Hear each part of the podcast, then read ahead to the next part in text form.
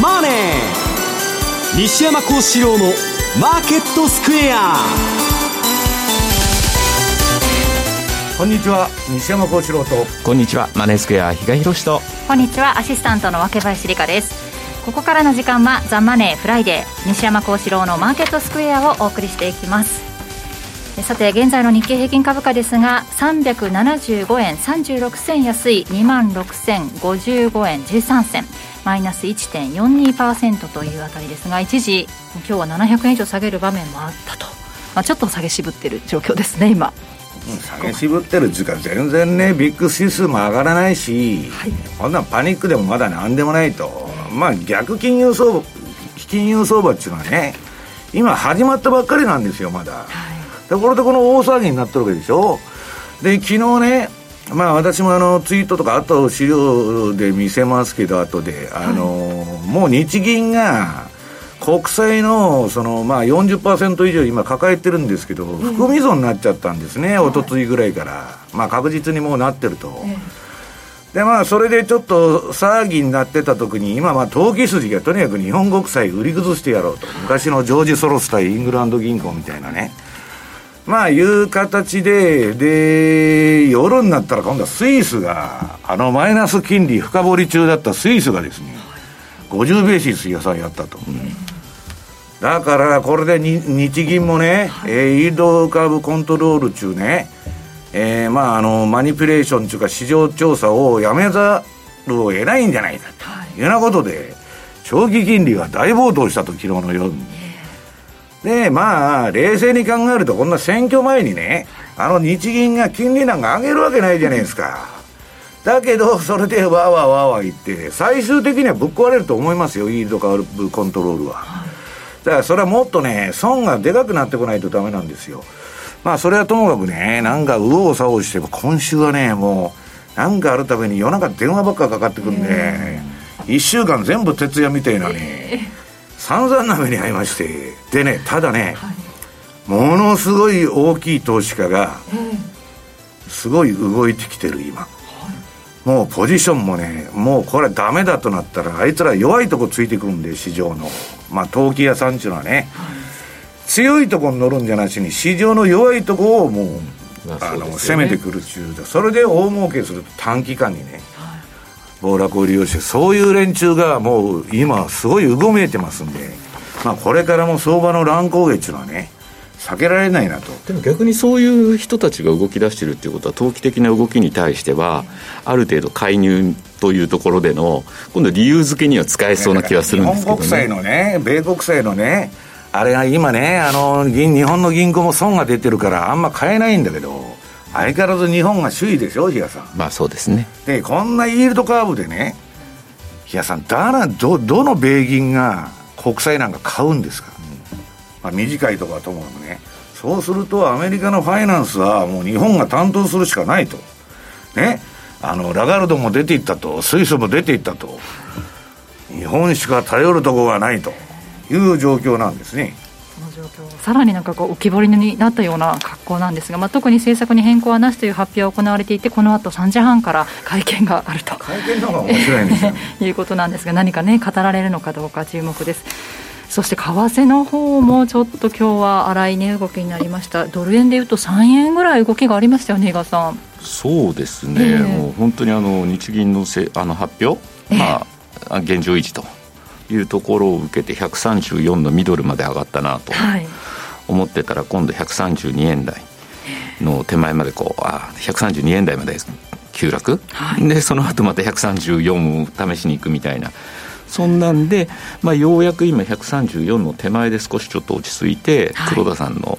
会見待ちというようなところにはなってるのかなと。いう、まあ、あんまマイオピックにね目先の動きばっか見て相場にね、振り回されて、まあ、遊ばれちゃうとね、はい、まあ、比嘉さん言うように言うように往復ビンタ食らって、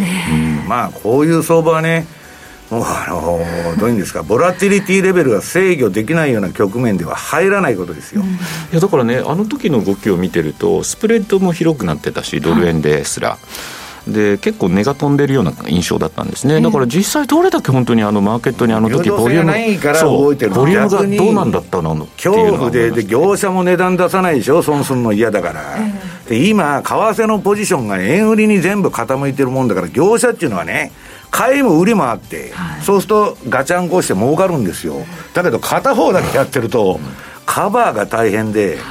それはね、スプレッドは、日さ開くのが当たり前、うん、むしろこういうマーケットが昔は普通だった。そうなんです、そうなんです、うん、それはそうなんですけどね、さすがにここまで動くっていうのも、まあ、ね、ここ数年はずっとね、ねどこを、世界の金利取ったら、どこを切り取ってもゼロだったんで、動きがなかっただけにね。だから金金の雨が降っててね、金持ちになったような錯覚をしとったんですけど、みん。なが。今ちょっとね、はい、なんかおかしいぞと、えー、思い出したっちゅうだけで世間の人に聞いてるとね何にも日野さんまだ日本がそんな国債がねやばいとかね日銀のポートフォリオがやばいとか日本の財政がやばいとかそんなこと言っとる人一人もいませんからね、はい、ただ、それが新聞の一面とか NHK でバンバンね放送してそうですよね。みんながもうかなり あの、ひどいことにならないと、人間っていうのは認識しないんです。ただ、相場的にはもう転換しちゃってるんですよね。はい、そんな中、どういうふうに動いていけばいいのか、この後たっぷり伺っていこうと思います。この番組 YouTube でも同時配信中です。資料もご覧いただきながらお楽しみください。動画については番組ホームページの方にございます。そして投資についての質問なども随時受付しております。ホームページのコメント欄からお願いします。ザ・マネーはリスナーの皆さんの投資を応援していきます。この後4時までお付き合いください。この番組はマネースクエアの提供でお送りします。お聞きの放送はラジオ日経です。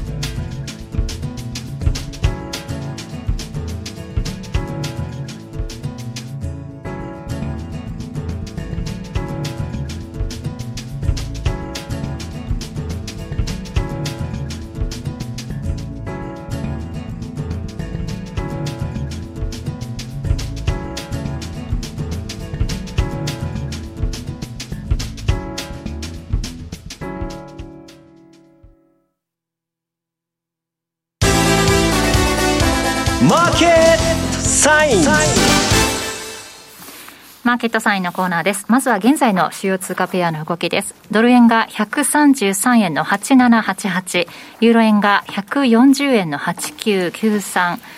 えー、ユーロドルが1.05の2629あたりでの推移となっています。では今週の為替の振り返りポイントを比嘉さんお願いします。はい。まあ先週の金曜日にアメリカの CPI が発表になって、はい、今週まあ FOMC 前に PPI の発表があったというところで、えー、まあえっ、ー、と F FRB が注目している PC の数字っていうのも、この CPI と PPI の割合で見ると7対3、CPI の方が7、えー、PPI が3というふうに言われてたので、まあ、PPI の方が今回少し下がってたかな、みたいなところはあったんですけど、それでもこの高い水準が変わりないというところで、まあ本当にあの、FOMC 前に、にわかに0.75の幅もみたいなのが。出てきましたね。はい。言ってることはね、もう何週間前と全然違うう、もう尻滅裂じゃないですか、0.5って言っとったんじゃないですか、本当。で、まあ、えー、10年債の利回りもですね、それを受けてですね、まあまあ、3.5の手前までですね、金利上昇というようなところあり、で、実際、じゃあ、アメリカの FOMC ですね、そこで発表された、昨日の朝ですか、はい、まあ、えー、0.75%の利上げというようなところで、まあ、経済見通し、アメリカの中を見ててもですね、コア PC 上昇、あのー修正してるんですね、情報に修正してる4.3、今年の年末がですね、というところなので、まあ、そこを、またあの後手に回ったねっていうのを言われるのが、インドザカーブって、まあ、批判が高まってますからね。そういうふうに言われるのを、まあ、制したつもりだったのか、一応75と。で、まあ、そういう意味では、その日のうち、パウエルさんのあの会見のところでも、比較的まあまあ、この先に関しては急激なまあ利上げじゃないんだねみたいなところもちょっと匂わせつつと、はい、ところがよくよく見てると、結構この先、彼もどうなるかわからないっていうのが本本音のとこじゃないかなと思うような。でしょそれあの人はね、それもね、比嘉さん、経済学者でもなんでもないんですよ、あの法律家で、変えられるに言ったんですから。だからそんなね、データがどうのこうのなんて思ってるわけがないんですよ。バイデンが何か言ってきたら、まあ、とりあえずやらなしょうがないなと。まあ、そういうのもあってですね、その日自体の株も確かプラスで終わったのかな、ね、あの日は比較的、はい、あ無難に通過かなというふうに思ってて、で、まあ、前回0.75の利上げが行われたのって、94年から95年初めにかけて、その時は、まあ、うまくいったんですよ。ソフトランディングで、まあ、事なきを得たというような例があるんで、今回も、まあ、2匹目の土壌を狙ってるのかわからないんですが、ただまあね、もともともう物価だからインフレになってなかったんですよ。だから環境が違うし、今年の場合はまたその資源高だとか、ウクライナの問題、供給の部分というところっていうのは、そこと比較してはじいいのと。いうのもあるんで、まあ、ここからですね、やっぱなんだかんだで景気悪くなるんじゃないのという観測がですね、一気に高まって、それの影響を受けて金使いまくってるんですよ、もうローン組んでね、バンバンバンバン、給付金ももうなくなっちゃったのかと、ものすごい消費ですからね、今。株もバンバン買ってますよ、個人。で、その株なんですが、それにまあ前からもですね、出してたナスダック。えー、っと2020年の3月から去年の11月の高値の、まあ、その前からもですね、50%押しのところは割り込んでは戻ってみたいなところあったんですが、まあ、昨日の終値で見ると、もうその50%押しのどころかですね、618にもかなり接近してるねというようなところにもなってきてるので、まあ、ここからはですね、やっぱり、えー、金利上昇局面ではこの株に影響がやっぱり出てくるだろうと。で、ナスダックの、まあ、冷やしもう一つの方を見てもですね、ここのところなんか窓開けになってるんですよね、これね。窓開けの連チャン。ですよね。で、それで、まあ、えー、方向性は下でしょというようなところなので、まあ、なんら私1万を割ってきてもおかしくはないかなぐらいには思ってて。それで結構だからあの、以前この番組の中でも話したと思うんですけど、うん、ナスダックトリプルとかなんかそういうのが結構それで個人がしこってるっていう話をこの番組でもしたと思うんですよ。あの、日本でもレバナスとかね。そう。それで戻ったところで、もう損切りしてればいいんですけど、はい、もしかしたらそれ、ね、戻ったら戻ったら、またそこから上戻るんじゃないかみたいなあれで。人間の普通の心理じゃないですか。はい多分投げがまだ行われてない、それがまあやっぱり最後、鍵を握るのかなというような。みんなね、面白いんだけど、半値戻しや前年戻しとか言って、上がった時はみんなが言うじゃないですか、うん、下がった時誰も比嘉さん言わない、今の比嘉さんの説明だと、半値下げてんだから、前年下げがあってもおかしくないそうそういうことなんですよ。だからそういう意味では、結構ちょっとこの先、またやっぱ株の動向次第で、それでまあ、アメリカの金利もですね、さすがにそそこを見るとですね、えーと、利回りが低下、はい、というところになってくると、ある程度、やっぱりちょっと、ドルのです、ね、上値っていうのも重くなってきてくるのかなと。で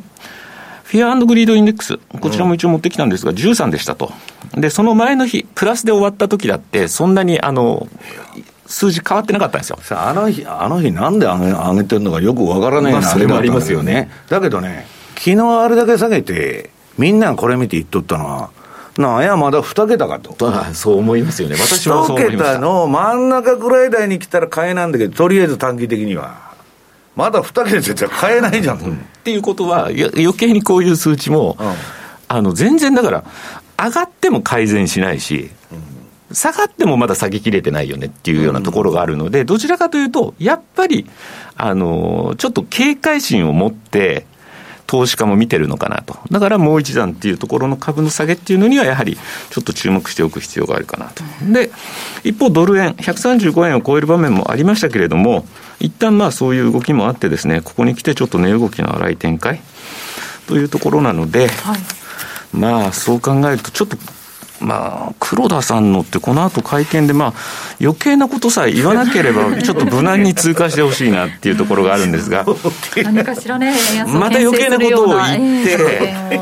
それでなくても先週ですよね、国民はね、物価上昇を受け入れてるんですから、何を言ってるんですか、本当。だからさすがですよね、高級、上級国民は。牛丼が1000円に行くまでは止まらないんですって。先週ですよ、確か、あの財務省、金融庁、日銀。トップ三三者会談してたかなんかだったのっていうの。は、ね、先週の金曜日にしました。よねだから炎上しちゃったからね自己保身で3社集まって、私たちは悪くないって言っとるわけですよ。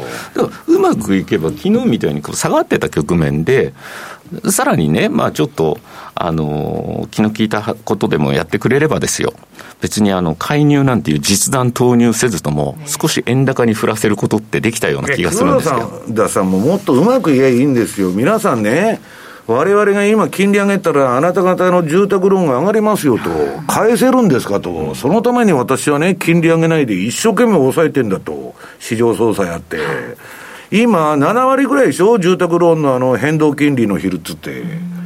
あ金利上がったら飛んじゃうじゃないですか、みんな。不景気がやってくるのに。あの方、キャッシュで買えるんで。あまりそういうところに、だからね、やっぱりね、興味がない興味がないのかもしれない。さんとかわれわれと違って、上級国民ですから、何を言ってるんですか、キャッシュ一発ポンなんですよ、だから、ローンっていう概念がないのかもしれない。でも、そんだけ、だから、給料が高いということですよ。まあ、いろいろとあったってことでしょうね、なんかこれまでの収入がこれぐらいだったとかって、なんか週刊誌にも出てたみたいな。終わったんですか、あのいや、ほぼほぼですよ、大体12時過ぎぐらいに大体出てくるのが、11時40分かそこら辺に出たというぐらいの話なので、食いたかった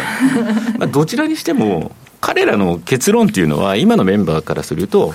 特になんか大きく変わるものでもないというのは、もう最初から決まってたようなところもあって選挙前にね、そんな利上げしてね、わけのわからんことね、ね、するわけがないんですよ。やるとしたら全部増税から何から、選挙の後に決まってるじゃないですか、本当。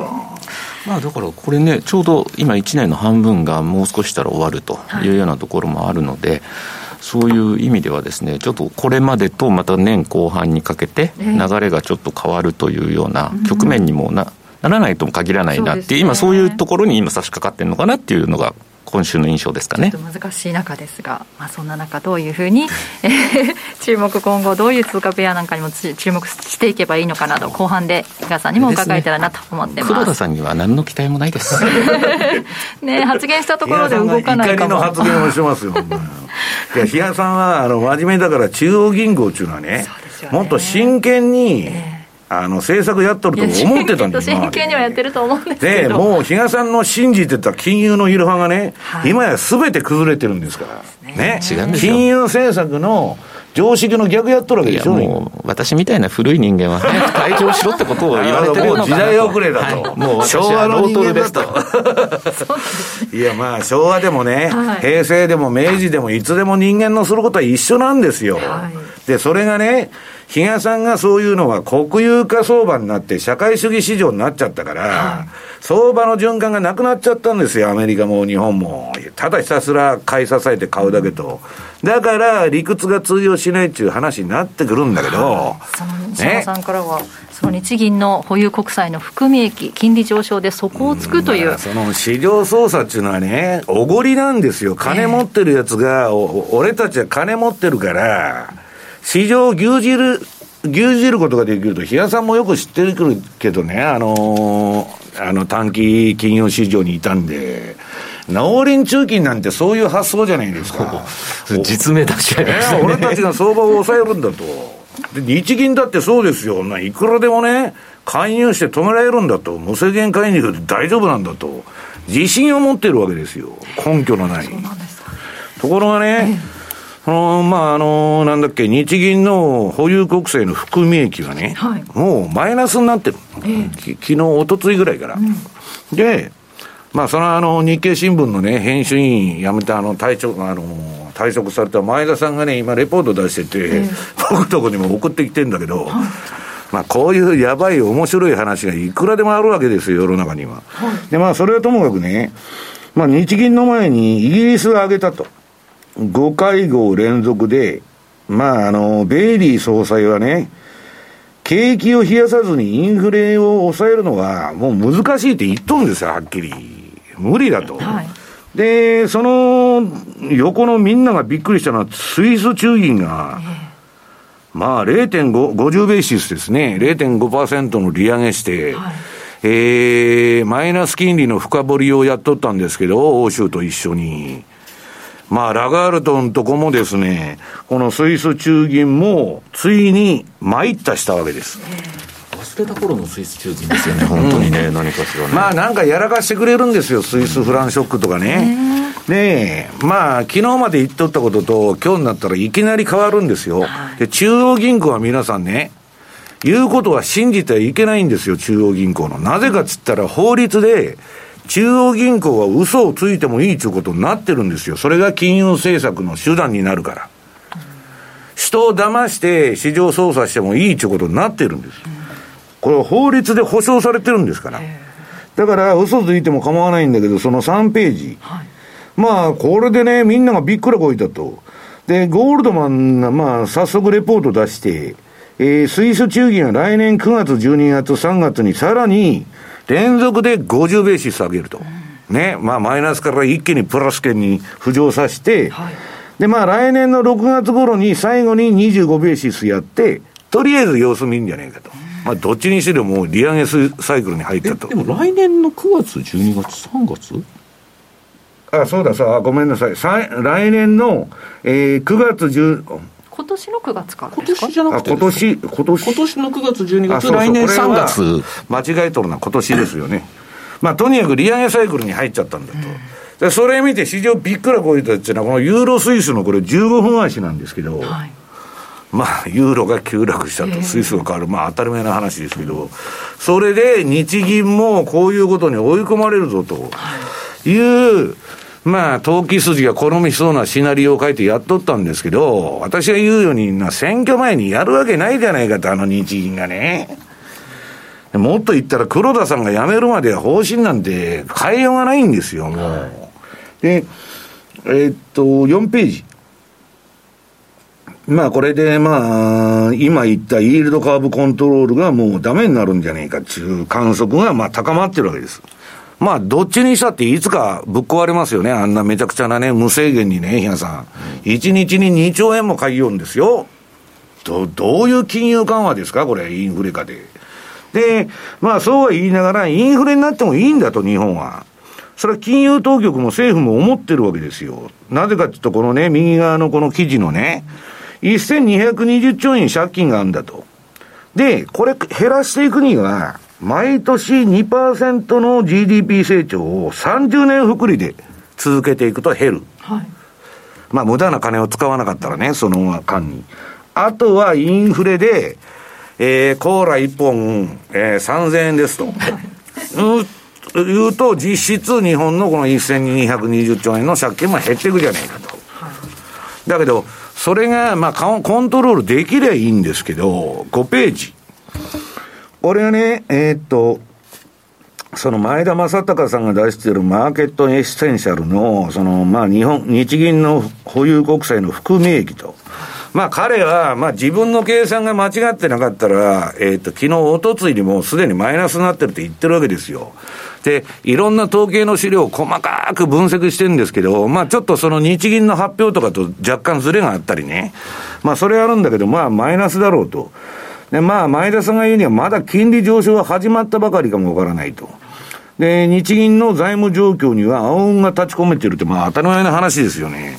で、自作自演で自分で発行して自分で買っとると。はい、で、それで含み、含み損が増えてくると。なん今日、ね、介入するに決まってるじゃないですか。含み損になっとんですから。こんなもんね、だんだん増えてきたら、世間でまた、問題になって日銀増資しろとかね、そういう話になってくるわけですよ。一番官僚が嫌がる話でしょ、そんなこと。で、まあ、昨日のこれ夜中のチャートなんですけど、えっと、なんだっけ、0.435までくらい、バーンと急騰しとる。これ、ナイトセッションってこういう国債のあれがあるんですか ?JDB のこれ、あの、あれ、うん、金利のね、あの、前、その前の前の日も全部あの、髭足になって抑えとるんですよ、だから。で、今日も抑えるに決まってんですよ、そんな、とりあえず金のまだ続くうちは。だけどね、えー、6ページ。もうね、これ時間の問題だと。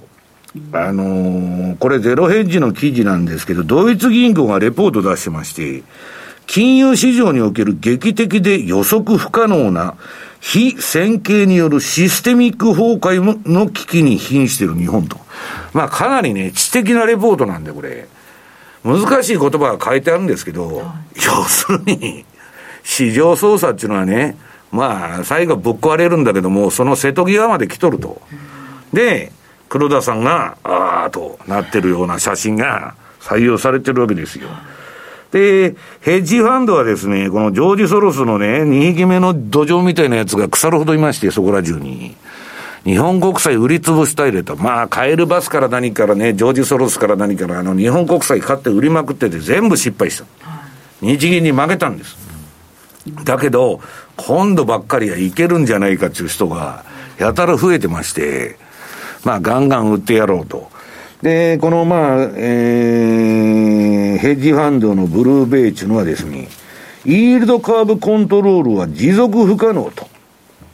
で、もう突破してきてるでしょ？債券先物がストップ安したり。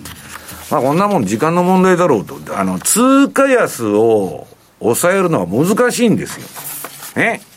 円高だったらいいんだけど、日さん、円安だと外貨準備の分で、2日間でなくなっちゃうんですから、介入資金が。これって、その考えでいくと、金利、今度上がりますよね、日本国債、金利が上がっちゃうじゃないですか、そうすると、アメリカとの金利差は縮むんで、うん、円高になるよ。円高に一時的にはなる、うん、でも、それって結局、日本売りでしょっていう、最後はまだ、そういうこと、ややこしいことになっちゃう。そういうことになるんですよ、ね、それとね、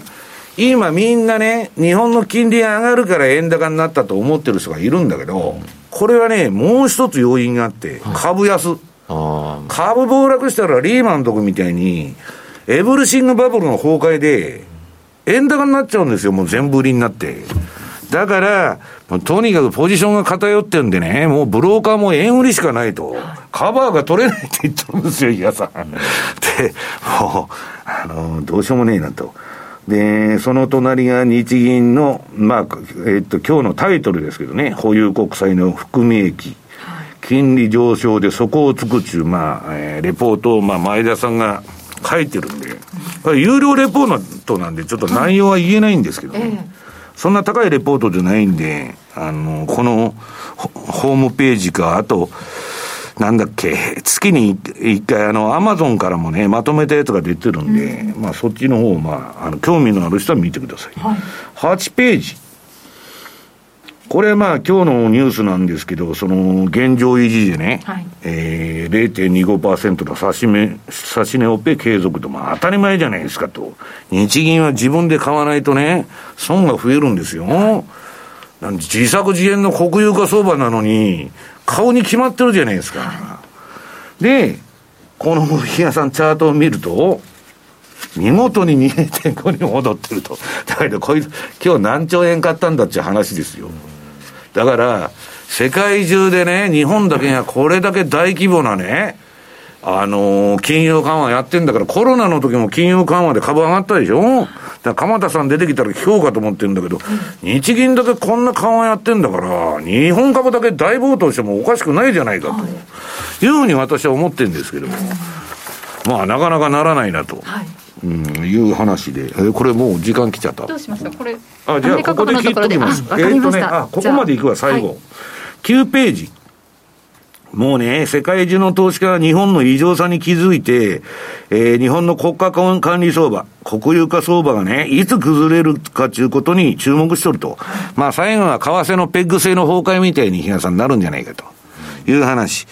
まあ、2024年にはね、その隣、まあ、あの、新札が出てくるんだけど、昔の新円と旧円の切り替えみたいにならなくと、ならないといいですかみたいな、もう、いう話で、ここで一回切っときますわかりました。ということで、今現在日経平均株価マイナス1.71%で2万6000円をやや下回る水準での推移となっています。まもなく大引けです。ここまでマーケットサインでした。お聞きの放送は、ラジオ日経です。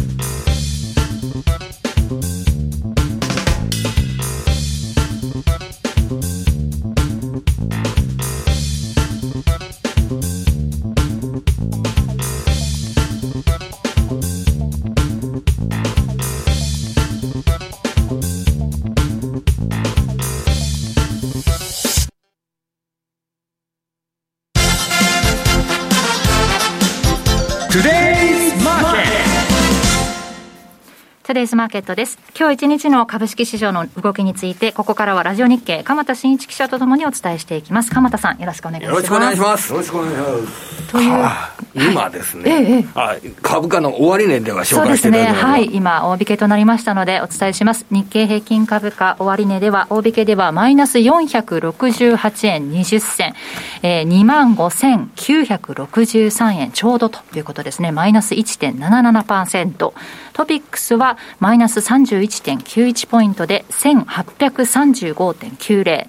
えー、こちらもマイナス1.71%。マザーズ指数はマイナス15.22ポイントで621.10。こちらはマイナス2.39%ということで、日経平均、まあ、ダウも3万ドル大台を下回って昨日は終わったんですが、2万6000円下回って終わりましたね。まあ、ナスダック総合指数の下落率4%でしたからね。えー、日経平均も一番安いところだと今日700円安がありまして、ねえー、後半やや下げ渋ったという状況です。はい、あの、西山さんのお話で、あの、日銀のお話ですとかね、はい、ありましたけれども、あの、株式市場も、結構日銀の姿勢といったものは、今回、あの、昨日から今日にかけて、いきなり注目し始めたというような、そういう状況にありましてね。やはり、あの、お話にあったように、このスイス、スイスの利上げって言ったものが、結構連想を呼びましたよね。同志のような存在のスイスが。それで、まあ、スイスフランにしろね、えー、日本円にしろ、かつては、このね、あの、リスクオフの時に流れ、うん、逃げる、ですからね、逃げるお金という、それでもう、金融緩和を当たり前のように継続するような低金利通貨っていうんでしょうかね、はい、そういう位置づけにあったっていうようなことで、それで、えー、考え方としては、えー、スイスが利上げしたんだったら、明日はジャパンが金融政策決定会合があるじゃないか。じゃあ、その日本がいよいよ金融緩和に動き出すのではないかって、特に日本のことをリサーチしていない次元で、それが、要は材料になるわけですね。それで、そうすると、世界的にあの日本まで金融、金融引き締めになるというようなことになった場合、世界的な金融引き締めペースっていったものが、より、より、えー、加速するという、えー、そういった思惑がかなり株価を押し下げた面がありましてね。はい、で、今日はそれでね、お昼休みに、えー、金融緩和継続というようなことになって、もちろん日本株の下げ幅も縮小したんですけれども、あの、今、ナスダック100先物ですとか見るとですね、1%ぐらい上がってるんですよね。えー、だからこれで金あ、日本の金融緩和継続が確認されて、やや安心したんで、今晩のアメリカ株は、とりあえず買い物が先行して始まるのかなと。で、その後アメリカ株は今度3連休ということ、月曜日休みで3連休という形になるんで。20休みなんですよね、俺。だから、まあ、そういうポジション整理もあるし。そうですね。週末の。だからちょっともうこれで、その来週はその3連休明けのアメリカ株、もう安い株価水準にあってですね、はい、それで、さてどうなるかというのがポイントになるわけですね。ええまあ、いろいろあったイベントをやっと全部通過してというところですもんね。そうですね。それでもイベントを振り返って、やっぱりですね、はい、一番でかいのは、あの、アメリカの FOMC で GDP 下方修正。はい今年も来年も GDP 成長率1.7%、2%を大きく下回る1.7%に下方修正して、それでかつ大幅利上げ、継続という形なんで、歴史的にあまりですね、景気が下方修正されて、株価が下がって、そういう状況の中で大幅利上げが継続というのは、歴史的にこれアメリカでないことが起こってるわけですね。軽減のないことが起こってる。という形なんで、一般的に利上げがどんどん進んで、景気が悪くなって、企業収益も心配だっていうような状況になると、株価は基本的には厳しいような中で物事を考えなきゃいけないというそういう段階に来てますよね。まあでも、もともとね、中央銀行って物価の安定が一義的な目的には当然なってますしね。インフレをどうするかっていうところで。そうですね。それがまあ、大島だいつの間にか、その、あの、中央銀行というのはアメリカの場合は、えー、く国民の財産である、株式を大切にする というような、いつの間にかそっちの方が。人に変身したんですよ。グリーンスパン以来。はい、それまでは一応物価の番番人だったんですけど、グリーンスパン以降はね、元に戻ったってことになる株価の番人になってる。いや、最近あの、ボルカーさんのお話などをね、あの、取り出すような方なんかが結構増えてきているわけですけれどもね、まさにその、えー、中央銀行がインフレと戦うというような姿勢の中で、株価と景気を犠牲にするという状況で、株式投資をどのように考えていくか、非常に難しい段階に入ってきてますよね。いや、もうインフレになってね、むちゃくちゃになったら、その後ね、歴史的に見たら、鎌田さん、戦争なんですよ。だから中央銀行は物価の番人やるんだけど、それが比嘉さんがね、怒りまくってるように、株価の番人になっちゃって、もう何がやっとるのかさっぱりわからんと。いう話なの、この間のね、発言聞いてると、雇用は悪くならないだろうっていうようなこと、4.1まで失業率上がったとしても、それって昔、一昔前って完全、雇用という水準で言わ言われてた数字なんで、そう考えると、だからそちらの方あの FRB って、雇用と物価に対して責任を負ってるとい。うふうに言われてるんで、だからまあそ、そちらにも、まあ、あの、目あの顔が立つというようなところで、まあ、この間のね、ちょっとパウエルさん発言してたのも、ちょっとどうなのかなと思いましたけど。言ってるように、あいつらが余計なことしなかったら、市場がね、うまく回っていくんですよ、余計なことばっかするからおかしくなってくるの、こうやって。ねただ中間選挙なんかもアメリカありますし、ちょっとなんか早めに上げ上げちゃえみたいななんか雰囲気も感じますよね これでただ、あの利上げのペースっていうのは読みやすくなりましたよね、あの年末の FF レートが、あ18人のメンバーのうち8人が、えー、上限3.5%っていう見方。は、18人中8人ですから、そこが中心値、はい、そうすると、今、利上げして、えー、6月末現在で1.75%。うんというと、後の4回の会合で1.75%の利上げ、はい、で来年は今の段階だと、えー、0.25から0.5%が1年間かけての利上げ、どうなるか来年は分かんないですけどね、はい、とりあえずでも、下半期の金融政策について、えー、あと半半年間、これはもう、あたふたしなくてもよくなったっていう状況ですね。はい、それで、あの、GDP が減る中で、あ、利上げが行われて、で、株式にとっては非常に、あの、フレンドリーではないような政策が行われる中で、はい、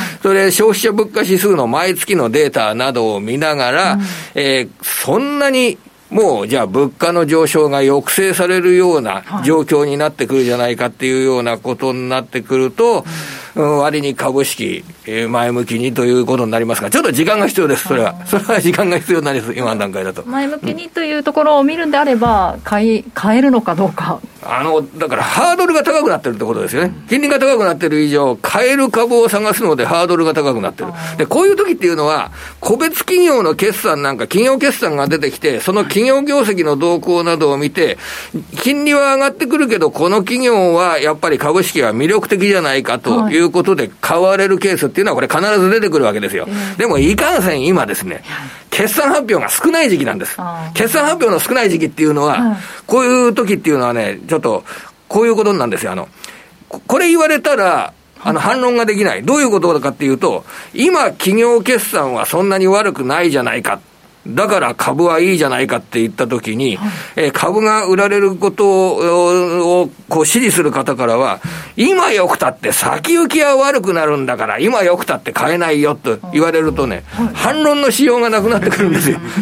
それで、先行きは悪くなるんだから、こんなに大幅利上げがあって、物価上昇で消費も悪くなるだろうから、先行きは悪くなるんだから、今いいって言ったって、それは買い材料じゃないよって言われるとですね、なかなか反論ができないんですよ。じゃあ、いつ買えばいいんだっていう。ただ、これから先、あの、9月や6月で占められた決算だとか、5月で占められた決算だとかっていうの、数が揃ってくるとですね、それで企業経営者の考え方ですとかっていったものと合わせて、うん。えー、この株価水準なら買えますね、ということにはなるんでしょうが、その、この株価水準っていうのがですね、やっぱりね、いっぱい利上げがされていくと、株価はやっぱり抑えられますよね、はい、だから買う位置は低い方がいいってことです。そうですよね、うん、それを探る展開が しばらくは続くと。今の環境っていうのはね、鎌田さん、難しいのはもう、その中央銀行の金融政策では、インフレになっちゃってるんで、株価を支えられないと。い。う厳しい問題があるわけですよね。その中で結局、それでも今まで上がってきたんだから今度も買いやつって今みんな買ってるんですよ、アメリカのあの個人とかも、だからそういう人たちがもうダメだと、ね、この株なんかもう俺は一生やらんと。言った時は鎌田さん買い場が来るわけですよ、最近この話してるんですけどね、アップルの今あの株価というのが、えー、一株利益に対して17倍ぐらいまで来てるんですよ、アップル。で、フェイスブック、メタ、これが大体14倍ぐらいまで来てるんですよ。うん、今の年間で、年間の人株利益と。はい、なんか、それって、昔からすると、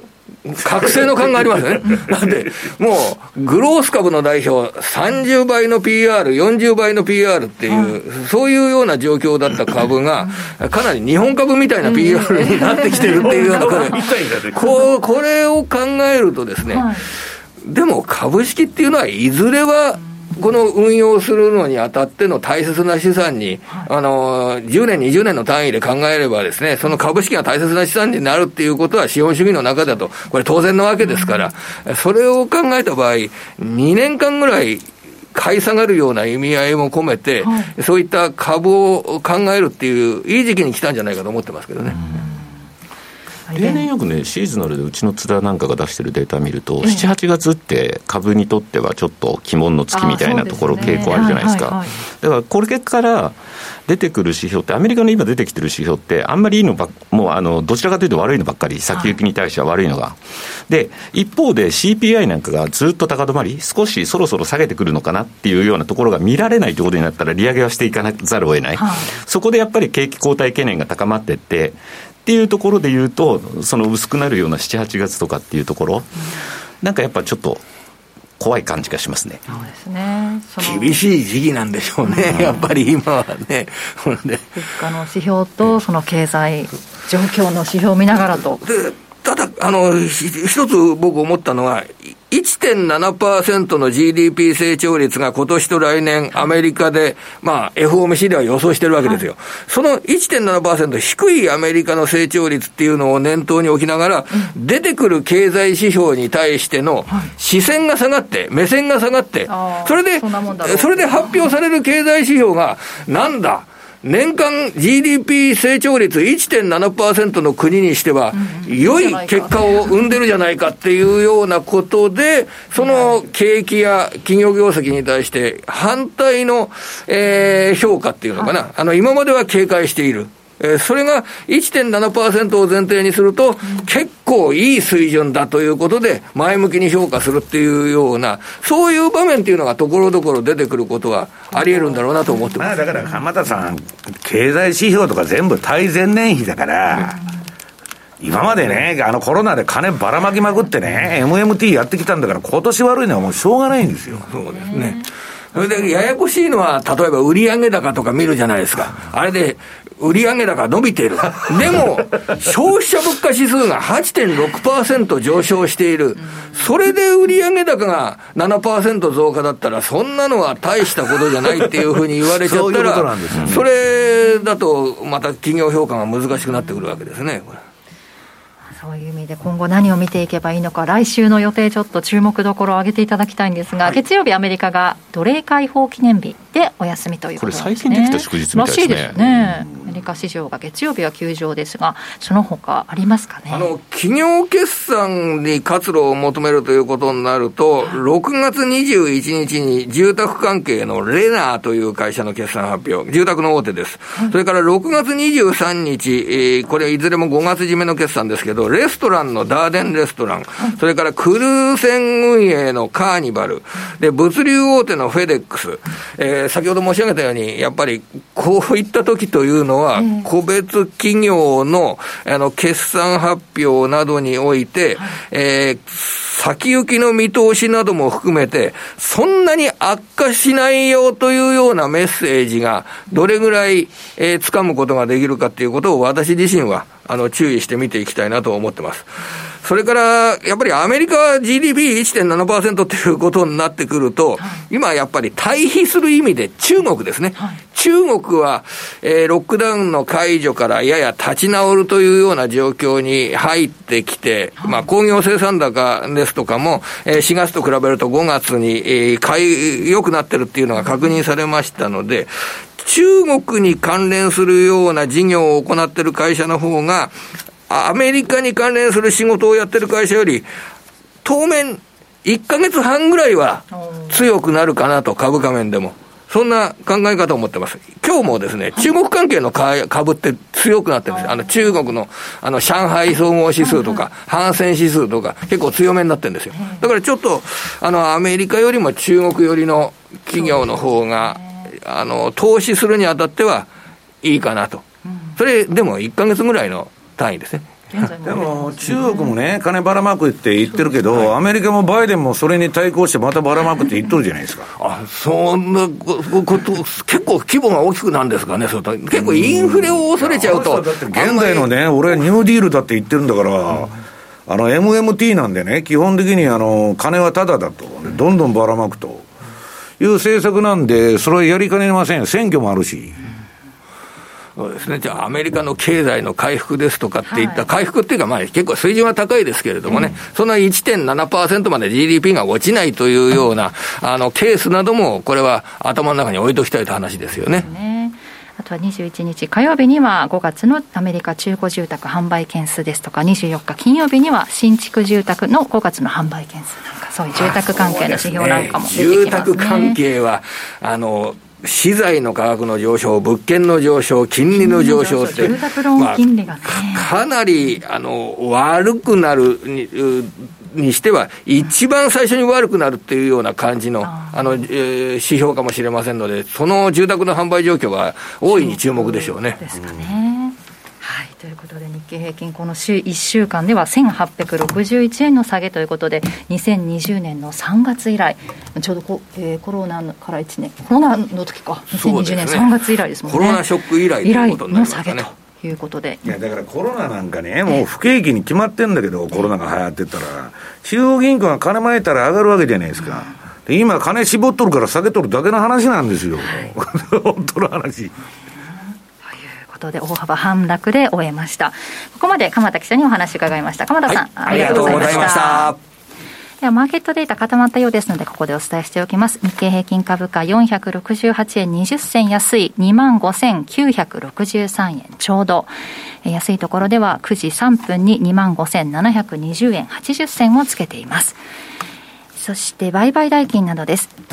プライム市場全体の売買高は18億6965万株。売買代金は4兆2721億3、えー、3200万円。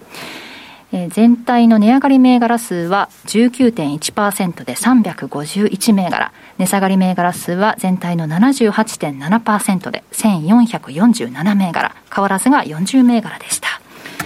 そして商品も見ておきます。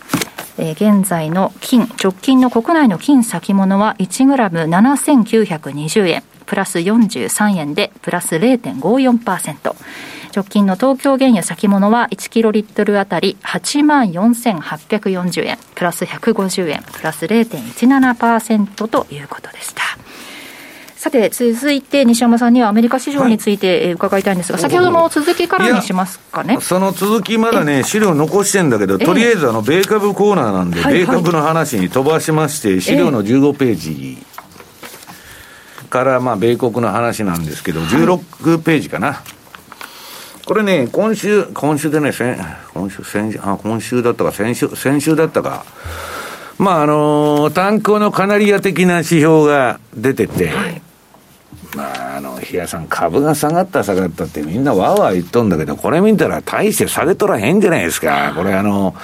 あのニューヨークのね、その市場の総合指数なんだけど、米国株と ADR、まあ日本企業も上場してますから、あの中国企業とか、そういう ADR と債券 ETF と全部含めたものの100週移動平均線、100週間ね。まあ、1年は52週なんですけど、まあ、その100週移動平均を割り込むと、相場おかしくなって、何度かクラッシュとかショックとかそういうことになりやすいと。でも今割り込んじゃいましたんで、はい、これはあかんでしょうという話になっとるわけですよ。まあ、かって例外なくこれ割り込んじゃうと変な相場になるという。で、私はね、あんまりこういうのは、まあ、あの、好きじゃないって言ったら好きじゃないんですよ。過去の結果が出てんだから、なんか当てはまる日数必ず出てくるよね。100週だとか50何週とか。なもんね、あの、結果が出たようなもんね、いくらでも説明できるんですよ。それをね、あの、持ってきて、相場のこれから先行き読んでても、まあ、あんましょうがないと思うんだけど、とりあえず警戒してるとみんな、これで。はい、で、次がね、まあ、私これ、昨日の夜中の数字だから、えー、CNN マネーの恐怖と欲望指数ね、これぐ、あの、割と、あの、うん、ザラバ中も動いてんだけど、まあ下げてるなと思ったんですよ、相場が。何や、見たら14回と。まあ7とか6になってたらね、ちょっとコツンとくるかなと思ったんだけど、その前に、あの0.75%の利上げあった日に上げとるのが余計なんですよ、比嘉さん。でね、あの日のパウパウエルの、えー、なんだ、えー、演説を聞いてね、はい、安心したと。いや、なんかそんな内容ありましただけどさ。いやいやいやいや。どういうき、不安を助長させるような何にもわからんって言うとるだけですよ、いやだから彼ら分かってないんだから、で、その前のイエレンさんだって、見通し誤ったって言ってたじゃないですか。なんで比嘉さん、あの日にじゃ株は上がるの、ね、それはね、噂で売って、事実で買い戻すという動きだとは思うんだけど、とりあえず。それにしてもね、私ずっとリアルタイムで夜中ももう引けまで見てたんですよ。何やこのしょうもない相場と、何やっとんやろと。で、うん、その横がね、これアミン・アズムデさんつって、あの、元ゴールドマンの、あの、運用者なんだけど、はい、まあこの人がツイートしとって、うんと、これ、15時間前だから、昨日ツイートしたのかな。金融政策で救え救えないベア相場は、参加者全員が全ての希望を失うまで続くんだと。みんなが投げないと止まらないっつって石原さん言うじゃないですか。そういうことです、ね、それは全然投げてる形跡がないところがね。この、アーミンさんがまあ調べたところによると、過去4日間ナスダックのね、えー、っと、3倍の ETF に1000億円相当の金が入っとると。で、年初来で1.1兆円個人が買っとんだって、ね、株は上がるしかないちゅう、ロビン・フッター的なミレニアルが全部買いに行っとるんですよ。それでは比嘉さん、そこはなかなか打たんでしょうと。なるほど。ね。いう話。で、不思議なことにね、まあそういう人たちが主に取引している手数料無料の、えー、18ページ。ロビンフッダー。はい、こんなことがあるんかいと。えー、株上がるしかないっていうのは正しいんですよ。あの、上がってるうちだけ。はい、下がり出すと正しくなくなるんですよ。それだけの話なんですけど、それが、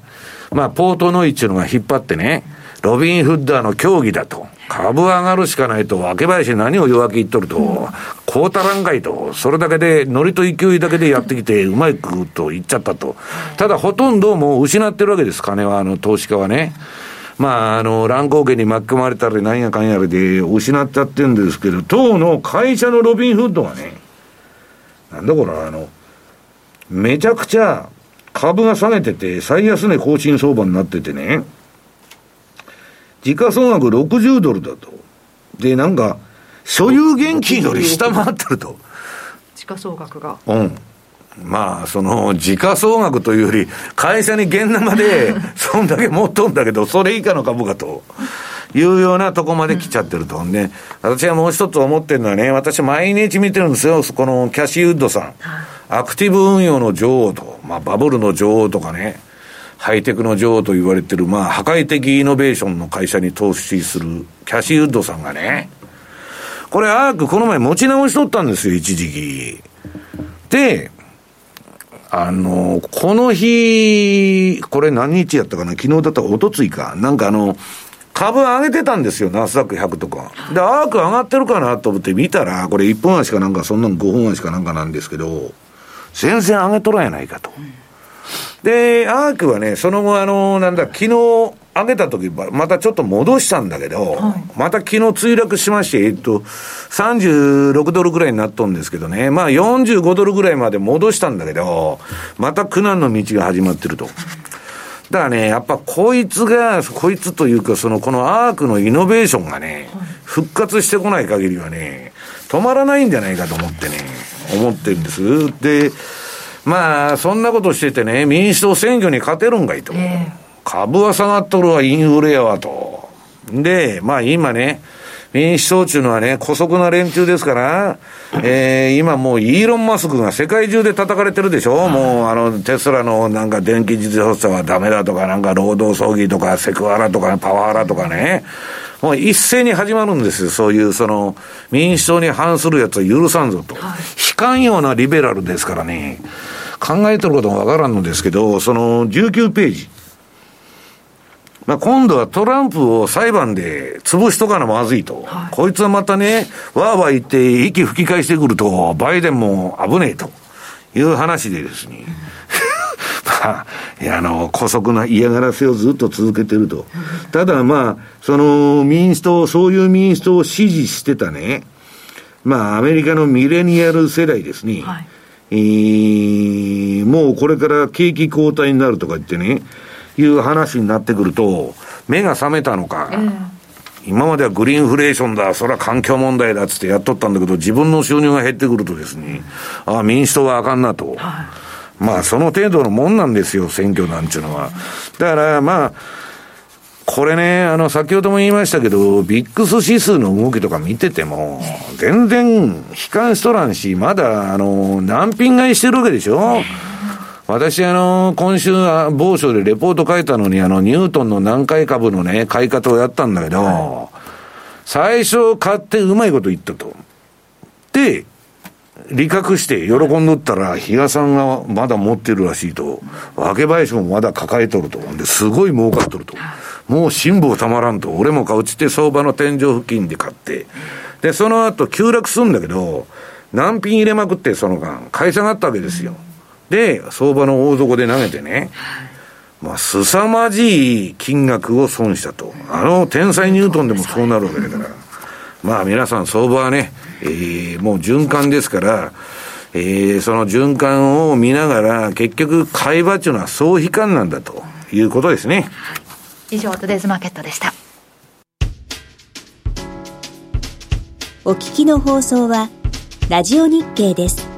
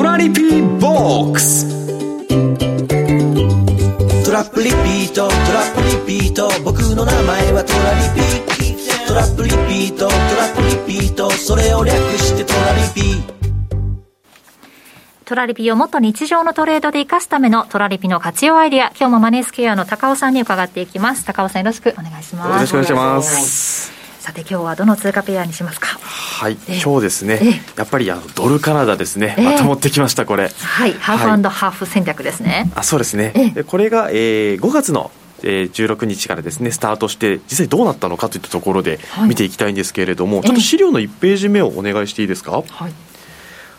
これ戦略リストにいつも1か月前にパフォーマンスがどのぐらい出たかといった数値を掲載しているんですけれども、はい、実は最初に掲載された値が95.97%とうん、あれあれこれ大丈夫かなみたいなところで、お客様から結構声が上がっていたんですけれども、はい、実はスタートしたのがちょうど5月と16なんですけれども、うん、やっぱりその月の頭でこの数値の方が計算されてしまうので、はい、まだいわゆるトラリピがポジションを掴んでいる段階の数値がこう最初に出てきてしまうと、うん、なのでまだあの利確ができてない準備段階の数字が当然最初に現れてくるといったところで、はい、実際今もう1か月ぐらい期間が経ったのでどうなったかちょっと、えー、チャートの方など見ていってですね結果を見ていきたいと思いますね、はい、この95.97%というパフォーマンスは始まってすぐのポジションを取った時点でのものだということなので今どうなったのか。はい、はい、資料の2ページ目お願いします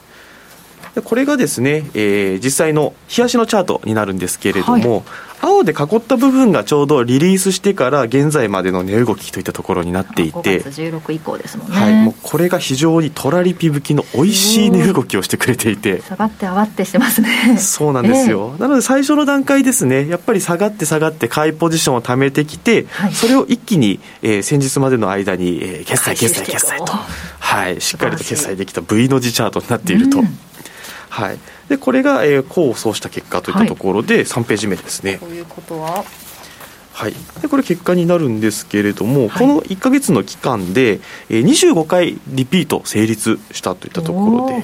はい、もう一気に、えー、100万円を使った戦略ではあるんですけれども、はい、まあ、1万、えー、2000円ほどですね、うん、えー、評価損を含んだ金額としても総合損益上がってきてますよと、うん、はい、なので本当にあの非常にあのこう好調な出だしを切れたドルカナダ戦略といったところですので、はい、今後もやっぱり注目かなといったところですね。そのパフォーマンスが95.97からこっち101.2にまで上がってるってことですもんね。そうですね、ね、はいやっぱりこのレートの上昇みたいなところもおそらくあのドルカナダの特徴みたいなところでリスクオフの局面で上がりやすいみたいなところがあったと思うので、はい、ちょうどこの期間ですねやっぱりあの株が崩れたりだったりとかやっぱりリスクオフの局面に近かったのかなというところがこの動きに少しつながってくれたかなと、えー、見ている状態ですね。さんが持ってくるやつでいくとあのカナダはなんかこの変なサイクルだそうですよね。逆で夏強いらしいですよね、はい、なんか株の調子が悪い時に いいみたいな話をしてますけどね。なんかだからこの辺の動き見てると OG9 リリースした直後ってやっぱりこんな動きだったんですよ。最初ポジション持ってでそしたら利確して今度逆のサイドに1回行って、でまたポジション持ったと思ったら利確してみたいな感じだったので、なんかそ今回のこの形状を見てると、なんとなくその辺あ OG9 もそういう感じだったななんていうのをちょっと思い起こしたんですけどね。その OG 給位はどうなんでしょうか？はい、えそうなんですよ。やっぱり今いかんせん皆様 OG 給位気にされていると、はい、やっぱりお客様からも多くの声いただいていて、うん、それをちょっと今回チャートの方また見ていきたいと思うんですけれども、はい、次の資料ですね、はい、お願いします。OG 給位の週足チャートですね。はい。やっぱりこう見ていただくとなかなかまあ、あの前回のあのラジオでも下がってくるまでちょっとあの時間かかりそうですね といったところのお話がさせていただいたと思うんですけれども、なかなかやっぱりそのコアレンジに戻ってくるまでちょっと硬い状況が続いているといったところになるんですけれども、はい、やっぱりいかんせんその今まであの当社が OG9 リリースしてから、うん、えー、初めてのあの新値を取っていっている状態でやっぱり不安の声がかなり大きいんですよ。でやっぱりあのまずこのダイヤモンド戦略自体が上は1.13までもうレンジを囲っている時点で、はい、過去見ていただくとそこまで全然来ているんですよ。はい、で今の水準が珍しいものかどうかといったところをちょっとあの検証したいんですけれども、そのさらに次の資料お願いしていいですか？ちょっと日付をいろいろ書いてみたんですけれども、はいこれ2015年からですねこう見ていくともう2016年から実はあの1年に1回はこのコアレンジの外側のワイドレンジの半分のところまでは実はタッチしてきているんですよ。2016年の段階で3月と9月ですね、はい、上と下のところを、えー、超えてきていると。2017年も、えー、8月と10月に、まあ、今の水準ですね1.115よりも、えー、上につけている状態と。はいでその次がまあ2018年もちょうど今と同じぐらいの水準ですね。つけている状態で、逆に言うとそこからは上は少なくなるんですけれども、2019年からはどちらかというと、下1.025の方を、えー、試す機会が、えー、毎年ですね、はい、現れて、で去年、記憶に新しいのが2021年の9月ですね。うん、あのこの時もやっぱり同じようにですね初めてのあのコアレンジ買いだったので皆さん大丈夫かなといった声があった期間だったんですけれども、はい、でそれが今、2022年、まあ、今月ですね、6月あたりで、えー、1.15あ、ごめんなさい、1.115付近ですね。うん、上まで来たと。そうですね、うん、はい、でこれ、やっぱりその戦略上、あの1年に1回タッチするといったものの範囲に来てるだけなので、はい、はい、まだ特に慌てる必要もないエリアですよといったお話になります。うん、はい。パフォーマンスの方はどうだったんでしょうか？はい、パフォーマンスですね。最後のスライドお願いしていいですか？はい、はい毎度おなじみの あの1週間に1回のってところになるんですけれども、はい、なんだかんだで前回からプラス4回の利食いはしてくれているといった状況で、えー、実はあの昨日ですねあのチャート上で、えー、OG9 少し下がる動きしてくれたので、うん、これがあのデータに含まれていないので来週とかだとその数値をまた合わせて乗ってくると思うので、はい、少し期待できるかなといったところですね。うん、はい、それでもプラス4回そうなんですよ、はい、なんだかんだで、えー、薄いところでも、あの動きは出ているといったところが、やっぱりトラリピの強みかなと。はい、このレンジの中にいればですね、はい、今特にやっぱりあの大円通貨どうなっているかみたいなところが見ものの状況であるんですけれども、うん、OG9 位であったりユーロポンドであったりこの戦略上のレンジの中にいればやっぱり何かしら小さな動きとかでもキャプチャーして利益に変えてくれるといった特徴がありますので、はい、はい、あのなかなか大円通貨触るのが難しいといった方はぜひ、ね、なんか冒頭でもちょっと往復ビンタ食らったとかなんかそのお話もあったぐらいですけれども、はい、ちょっとイベント終わるまでは控えようなんて思ってる方もねいらっしゃったと思うんでここからさ何に取り組もうって考える間にそうですね、えー、はい、でも実は今日の昼とかの値動きとかでかなり大円が触れたと思うんですけれども、はい、やっぱり通常のお取引されている方だとどうしても往復ビンタになってしまったとか難しいといった状態だったと思うんですが、はい、実はあれあそこのレンジにトラリピを仕掛けていれば、えー、実は本当にあのご褒美相場になっていたと。もうその一瞬のうちで買って売って繰り返してくれたので。ね、確かに、はい、なので実はやっぱりトラリピああいうあの突発的な相場にも強いといった特徴があるので、うん、はい、ぜひともいろいろ皆さんチェックしていただくと面白いかなと思います。134円の2227ぐらいまで。やや円安方向に今触れてきてますね、黒田総裁の記者会見も始まったようです。なんか今週あれでしたよね。オーストラリアって、はい、えっと、ゴールドマンとドイツ銀がレポートで、え今後ちょっと利上げ幅を0.75にしてくるリスクがあるんじゃないかみたいな、そんなレポートが出てた部分もあって、それでまあちょっとオージーがまた1.11ってとこもあったのかな。急に強気になったんだ なんか変な幅で利上げしてきますよね。かたくなに利上げしないっつって言いまくってたのに。まあねただですね、皆さん、中央銀行の言うことなんて信じたらだめなんですよあとはね、チャートを見ていただくとあれなんですけど、移動平均乖離率の大体プラスマイナス2.5ぐらいで動いてるんですよ、なので今回も2.5の直前のところまでちょっと上がってたんですけど、またそこからだから切り返してきてるかなというようなところ、なので、そのあたりのちょっとチャートも皆さん確認していただければなと思いますね。はいどういう時が出るのかまた来週の数字楽しみにしています。高尾さん。はもうセミナーやらないのがあの津田さんプロデュースの。あ津田さんプロデュースのやつがまたあの 6月の29日にまたはいありますのでありがとう。その時はあの津田さんも出演されるのではい共演させていただく企画した本人があの首をかけてやっとるらしい。ねセミナーも活発になってきましたしね。そうですね。月1ペースであの会場もできるようになってきたと思うので、はい。そちらの方もぜひチェックしてみてください。高尾さんどうもありがとうございました、ありがとうございました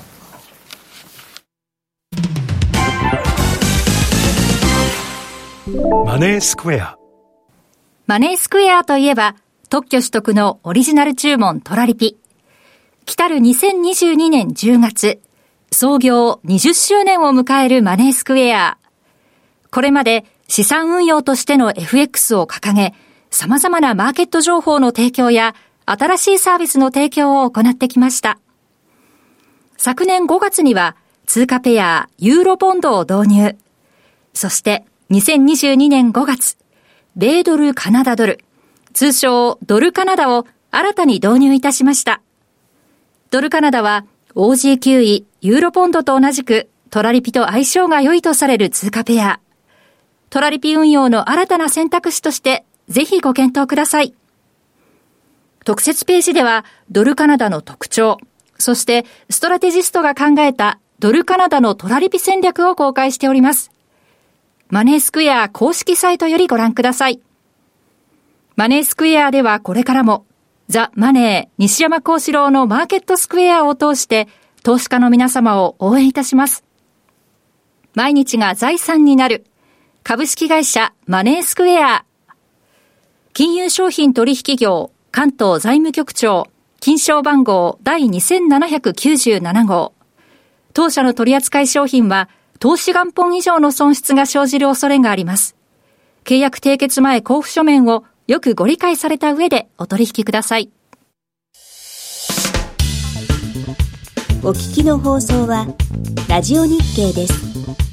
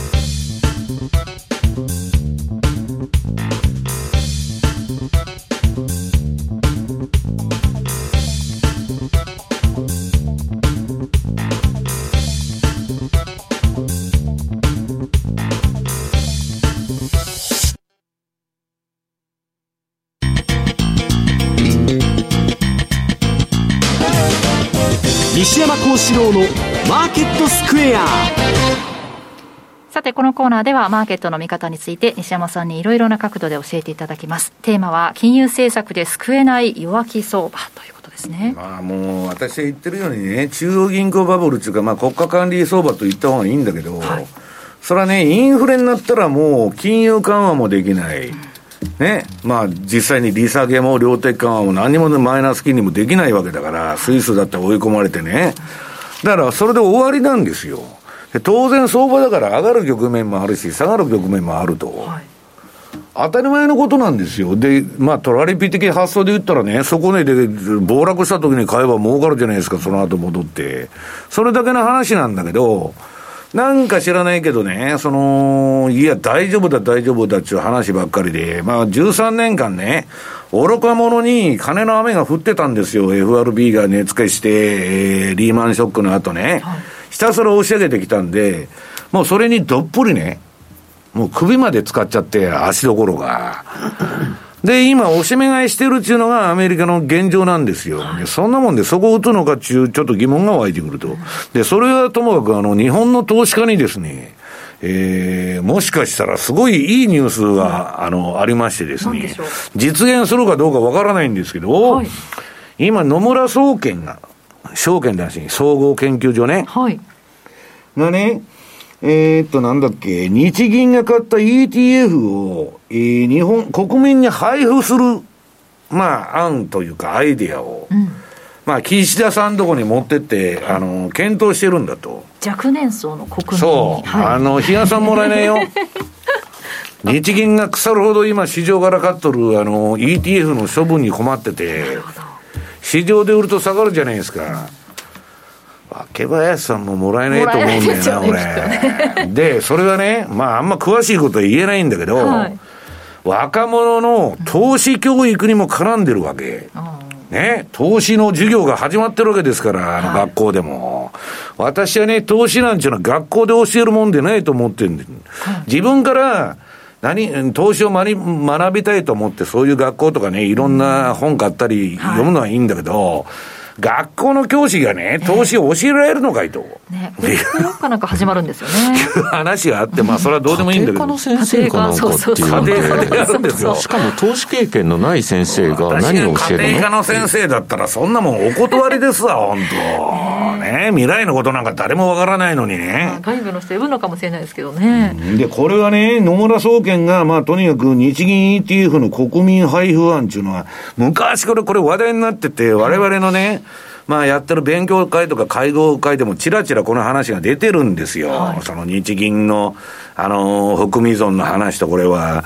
ね、いよいよその前田さんが書いて、はい、このマーケットエッセンシャルの2022の6月号、これアマゾンでね、販売してるんですけど、まあ私もその6月号に寄稿してるんですけどね、えっと、私とこれ、今、あの、大学の先生で平川さんっていう有名な人がいるんですけど、まあ、その人に寄稿してるんですけど、その中にね、その、まあ、前田さんが書いてるわけですよ。その、日銀が買い入れた上場投資信託 ETF を若年層の国民に配布するという野村総研のアイディアで、はい、で、まあ、岸田政権も採用するんじゃないかと。これは新しい資本主義だっていうわけですよ、それが。あの、中央銀行が買ったね、株券を国民に配ると、比嘉さん。それさ、社会主義っていうかもう中央経済計画じゃないんですかって言ってるんだけど、まあそれが新しい資本主義なんですよ。で、もしかしたらこの放送を聞いてる、あの、若い方はね、あの、日銀からね、多分何年間は売るなとかいう制限作られるんだけど、ね、あの、現金給付の代わりに、はい、まあ、在庫が腐るほど溜まってる日本株を配ろうという案が出てると。と、日本の株が上がるんじゃないかと、それで、いう話が、まあ、上がるか下がるか知りませんよ、私は。あとはですね、パウエル会見でなんで上げとるのかわからないんだけど、12ページ。まあ、パウエル会見を聞くとね、経済に関しては目で見る限り青青空だと思うだろうと。残念ながらそれは正確には真実でありませんという記事がまあ載ってたんですけどね。まあ、ガンドラックが CNBC のインタビューに答えて、まあ、あの、支離滅裂でね、あまりにも見方がマイ myopic で、2週間前は50ベーシスだっつって、ね、わーわー言ってたのに、いきなり75かと。今後もコロコロ変わる可能性があると。ね、次の13ページ。まあ、グッゲンハイムのね、マイナードさん、この人も割とコロコロ言うことが変わってね、変わり身の早い、まあ、トレーダー気質の人なんですけど、まあ、いろいろ言っとんだけど、いずれにしてもね、アメリカは景気後退に向かうんだと。で、そのシナリオでね、リスク資産なんか買ってもどれも振るわないのは当たり前だろうと、景気や、後退小学生でも理解できるじゃないですか、そんなもんね。まあ、だから不景気になって、私は QE5 が始まったら帰っていってるんですよ。はい、ね。それが結論ですよ。で、えー、っと、あとはアメリカの利上げに対しては、まあ0.75のね、見事な利上げを比嘉さん行った。まあ予想通りなんですけど、その前にもう、あの、こういう情報ベンダーが0.75で、下手したら1もあるって言っとるわけですから、で、まあ、ボルカーの、ボルカー時代のシグナルっていうのは何かちょっとね、後手後手に回って、比嘉さんが言ってるように behind the curve で、いつまでたってもインフレが止まらんと。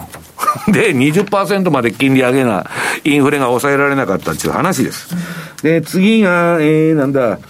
債券の恐怖指数っていうのは、これがね、株式市場にすごく影響を与えるっていうのは、今まで債券の金利、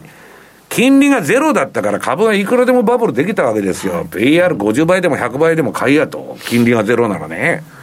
上がってきてんだから大変だと。ところが、債券が右往左往しとるもんで、アメリカも日本も。もう為替もやさ。乱高下がこれから予想されるんで、皆さんね、本当気をつけた方がいいですよ。ボラティリティの制御がもう不能になってると。で、一番私が気にしてるのはこの住宅ローン。アメリカでね、住宅ローン金利がね、ここ30年で、えー、最も大幅に上昇中と。これはきついですよ。アメリカっていうのは住宅で持ってる国ですから、ここの、うん、セクションが行かれるとまずいと。で、あとなんだ？まだだろうのか、時間あります？もう、まだあるか。はい、えー、っとね、21、ん21ページ。もうね、えー、っと、債券も株買ってても両方やられてるわけです、今。逃げ場がないと、金の持ってく場がないと。まあ、シティバンクが言ってると。だから、シティバンクはゴールド、あと、投機、えー、投資適格給社債。まあ、あのー、えー、安全な社債ですね。現金と一緒、これは。で、あとエ、エネルギーセクターを買えみたいな推奨していると。で、私が皆さんに、えー、言いたいのは、ポジションを小さくせよと。ど、どないなるかわからん。いや、買ってる人はですよ。はい、こんなんもう、こんなんまだ逆金融相場始まったとこなのにね、あんまり、あの、早い段階でそんな難品とか入れてもしょうがないですよと。で、今まで我々は夢を見てまして、まあ、ありえない水準の金金利を中央銀行が人工的に作ってたんで、22ページ。はい、これはガンドラッカーに言ったら歳出、金ばらまいたらね、GDP 上がるのは当たり前じゃないですか、そんなもん。で、それだけだったと。いうことでね、金さえばらま、ばらまいたらね、景気良くなるんですよ。な、若林さんがやってもね、首相やっても、比嘉さんがやっても、誰がやっても同じですよ。バンバンバンバン金ばらまいてて、両立て経済でね、資産と負債を両方膨らましていくっていう、ネズミ講的な経済運営をやったんだけど、まあ、歳出っていうのはね、決して経済成長ではありませんと。ガンドラックさん言ってると。でね、次がね、みんながね、あの、何にしたらいいんやと、株で。はい、もうそればっか質問が来る。だから、リーマンショックの時の動きを見て、見と、見ときなさいと。はい、リーマンの前と、後の動き。これね、株のピークの後に景気のピークが来るんですよ。で、株のピークの近くでは、今やってるエネルギーとかそういう銘柄がみんな上がるの。で、今度は株下がっちゃうとね、はい何が買われるかって言ったらもうディフェンシブ的なね、えっ、ー、と、なんだっけ、うんと、公共事業とかね、不景気になったから公共事業が今後出てくると。うん、あと4番の金融。はい、これは、まあ、あの、利下げになってからの話、イールドカーブが立ってくると金融も儲かってくると。はいで、あと、なんだ、2番だから、一般消費財ですね。まあ、何がなくても、一般消費財は買わなきゃ生活できませんから、極めてディフェンシブなレーダリオ的ポートフォリオを、これから作っていかないと危ないんじゃないかと。で、チャートだけ見てきますと、私がやってるのはもう、とにかく資産運用の究極の目的はインフレヘッジなんだと。はい、だから、持ってる現金が劣化しないように、インフレ的な方向に動いてるね、23ページのドル円。で、24ページの、まあこれは違うんだけど、SP500 はもう売りですよ、今。ずっと、その、まあシグナル通りやってるだけなんであれなんだけど、まあまだなんかコツンという感じがしないなと。え、25ページ。もう原油とかね、えー、石油株を相当これまで手掛けてきたんですけど、ちょっと今、ただ、この手のもんのポジションも私減らしてます。これは比嘉さん見たら分かると思うけども、標準偏差も ADX もピークアウトしちゃってるから、ししばらくジグザグ運動するんですよ。と、売ってやられ買ってやられになりやすいと。いうことでね、で、私はね、26ページ。もう次の買い場はね、QE5 だって言ってるわけですよ。これ前、いろいろぐちゃぐちゃ変えとるんですけど、はい、そんなもんね、あの、金利の正常化なんか成功するわけないと、FRB の政策なんか全部失敗してるんですから、今まで。で、最後はね、もう全部崩壊して終わるんで。で、27ページ。まあ、これは私のトレードの基本姿勢なんですけど、皆さんに特に言っておきたいのはね、はい、相場、タイミングが全てで、相場感が当たったって儲からないんですよ。だからもう要するにそれ勘違いして相場感が当たったら儲かると思ってる人が世の中のね、9割なんだけど、はい、相場感なんか絶対当たるって言ってるのどっちか言っといたらね、いつかは実現するんですよ。上げ下げしとるわけですから。だけど、上がると思って買って、その前に下がっちゃったら、ポジションなくなってるでしょ、と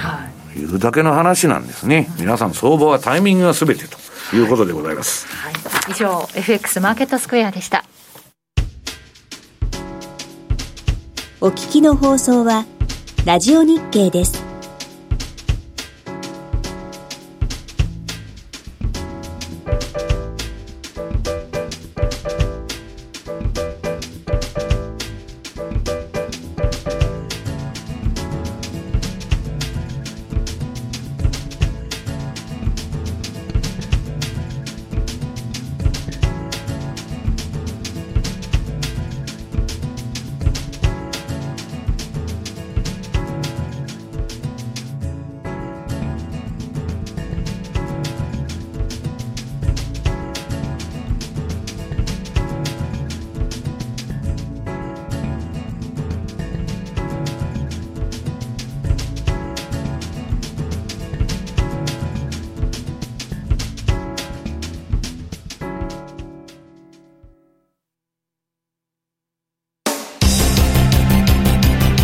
ースクエア